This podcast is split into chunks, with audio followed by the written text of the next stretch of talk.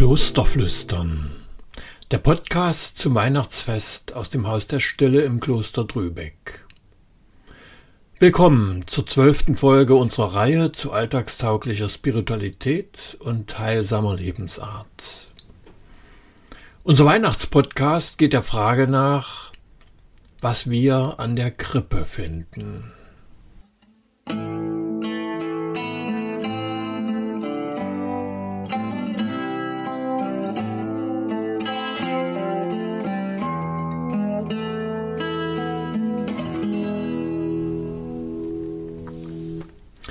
An der Krippe stehen und das Christkind anschauen, das ist gewissermaßen das Ziel des Weges vom Advent her auf Weihnachten zu.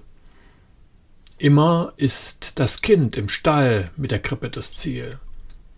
Die Beliebtheit von Weihnachtskrippen und Krippenspielen, auch bei vielen Menschen, die dem christlichen Glauben distanziert gegenüberstehen, macht deutlich, dass es da immer noch zumindest eine Ahnung gibt, dass ein Kind in der Krippe im Zentrum dieses Festes steht.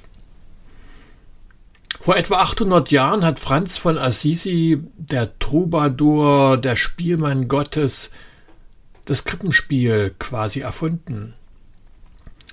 Das war so ein Zwischending von Krippendarstellung und Krippenspiel, wohl eher ein Standbild mit lebenden Figuren, Menschen und Tieren in einer Höhle bei Greco. Er wollte die Menschen mit hineinholen in die Erzählung und die Geschichte, für sie nahbar machen. Ich möchte so greifbar als möglich mit leiblichen Augen schauen, was Gott in jenem Kind, das in Bethlehem geboren ist, getan hat, um Menschen seine Nähe zu zeigen. So gibt Biograf Thomas von Celano die Motivation zu dieser Feier bei Franziskus wieder. Männer und Frauen in der Gegend kamen mit Fackeln und Kerzen, der Wald füllte sich mit den Stimmen, die umliegenden Felsen hallten wieder von freudigen Liedern. Der Biograf schildert, wie über der Futterkrippe mit dem Kind ein Gottesdienst gefeiert wurde und Franziskus dem versammelten Volk die Geburt des armen Königs sehr bildhaft und ergreifend darlegte.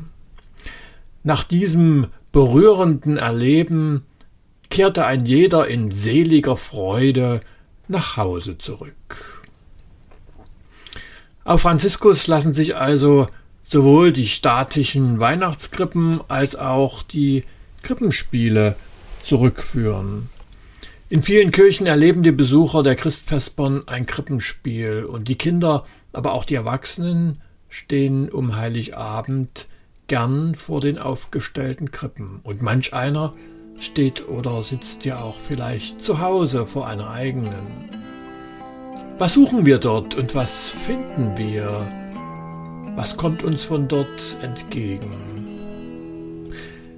Viele Menschen suchen zu Heiligabend Geborgenheit, Gemeinschaft, Heimat, Behaglichkeit. Jeder versucht es sich in diesen Tagen ein bisschen schön und stimmungsvoll zu machen.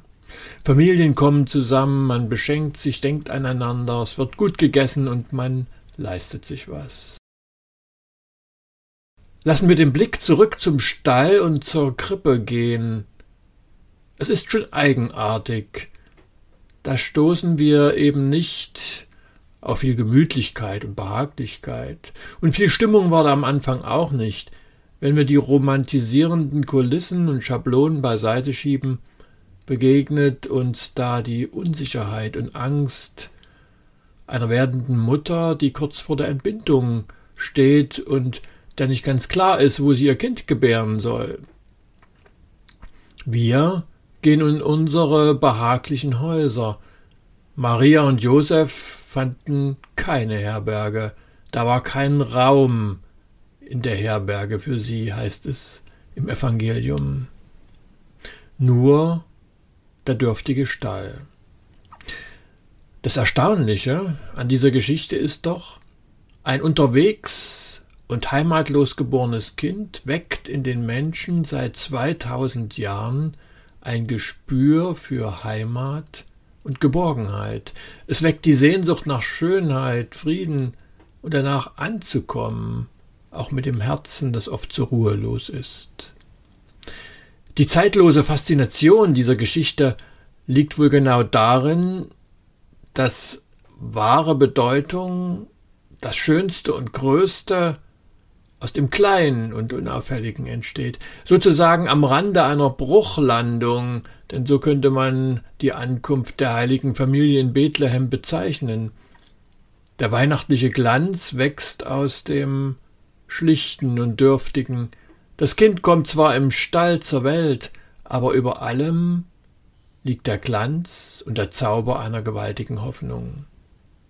Eine unermessliche Sehnsucht, gewachsen in Jahrhunderten, trägt wie ein Kraftfeld diese dürftige Szene. Es riecht zwar nach Mist und zieht aus allen Ecken, aber das Kind erscheint ganz geborgen und vermittelt sofort denen, die zu ihm kommen, eben etwas von dieser Geborgenheit. Alles ist ärmlich und dürftig, aber alle, die an die Krippe kommen, dort stehen, wissen sich reich beschenkt. Das ist eine enorme Spannung. Dieses Paradox nehmen wir gewöhnlich kaum wahr, weil uns die Szene so selbstverständlich, so vertraut ist oder weil wir sie romantisieren.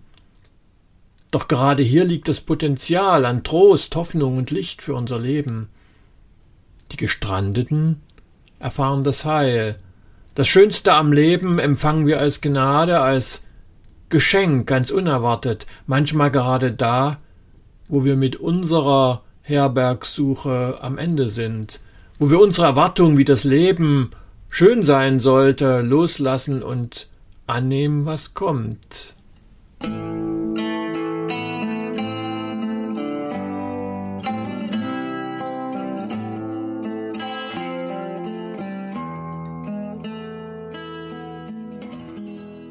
An der Geschichte erkennen wir, ja, es geht um Heimat, Geborgenheit, inneren und äußeren Frieden.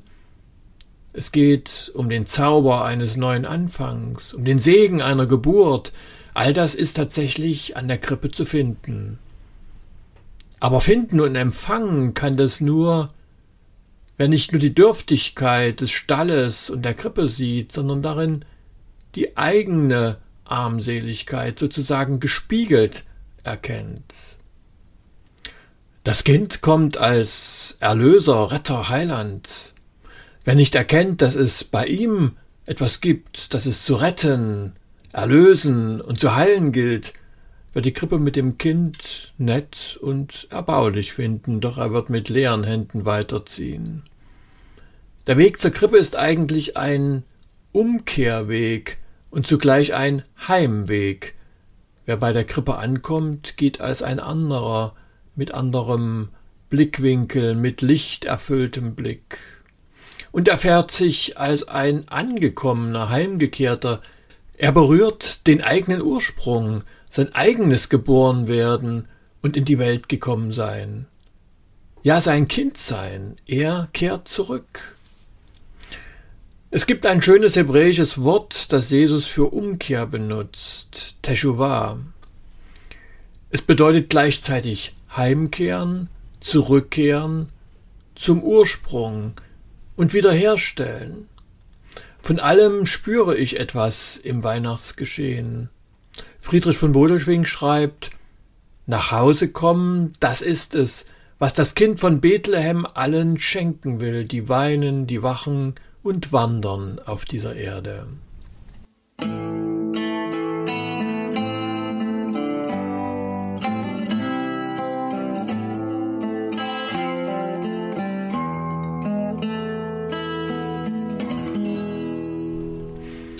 An Heiligabend kehren viele von uns zurück an die Orte ihrer Kindheit, oder zumindest tauchen sie in ihren Erinnerungen darüber ein. Elternhäuser sind ja nicht per se ungetrübte Orte von Geborgenheit und Liebe, oft sind sie mit sehr ambivalenten Erinnerungen behaftet. Vielleicht klingt daneben anheimelnden Düften und Klängen auch belastendes, unbereinigtes, unausgesöhntes als Dissonanz mit durch. Wir kehren heim oder ein bei unserem Ursprung und sehnen uns zugleich nach neuen Anfängen im Miteinander, nach Überbrückung von aufgebauten Distanzen und Fremdheiten. Weihnachten möchte beides sein, Neuanfang und Heimkehr zugleich. Nur wer bereit ist, sich auf diese Ambivalenz einzulassen, sie wahrzunehmen, ja auch in ihrer Schmerzhaftigkeit, dem kann die Krippe zum Ort des Heils werden. Auch wer zur Nacht geweinet, der stimme froh mit ein, der Morgenstern bescheinet, auch deine Angst und Pein. So hat es Jochen Klepper in seinem Adventslied in Worte gefasst. Nur wer auch die dissonanten Missklänge vor der Krippe schwingen lassen kann, das schmerzhaft Fehlende dem Kind in die Arme legt, mit all dem Ungenügen, das ich in meinem Leben spüre, der kann dort Trost und Licht finden. Die Hirten und die Weisen und alle, die zur Krippe kamen, die haben eine Zuflucht für ihr Herz gefunden und eine Freude, die sie aufrichtet, ein Licht, das ihnen heimleuchtet. Wir feiern zum Christfest den Glauben, dass sich jeder zugige Stall in ein Zuhause verwandeln kann, in dem das Glück wohnt und die Engel singen. Unser Leben ist manchmal so ein zugiger Stall, wo es oft nicht sauber zugeht und wo es nach modrigem Eigennutz, Unfrieden und Selbstgefälligkeit riecht, wo viel unnützes Stroh gedroschen wird und hinter der schönen Fassade sieht es doch oft recht armselig aus. Wir feiern zur Weihnacht das Wunder, dass Gott genau dort in unserem Leben geboren werden will und dass er es mit seinem Glanz erfüllt und verwandelt. Ja, sogar die Engel sollen durch uns singen. Lassen wir ihre Botschaft an uns wirken. Fürchte dich nicht, denn ich verkündige dir eine große Freude. Christus, der Heiland, ist geboren. Ich wünsche dir ein gesegnetes Weihnachtsfest.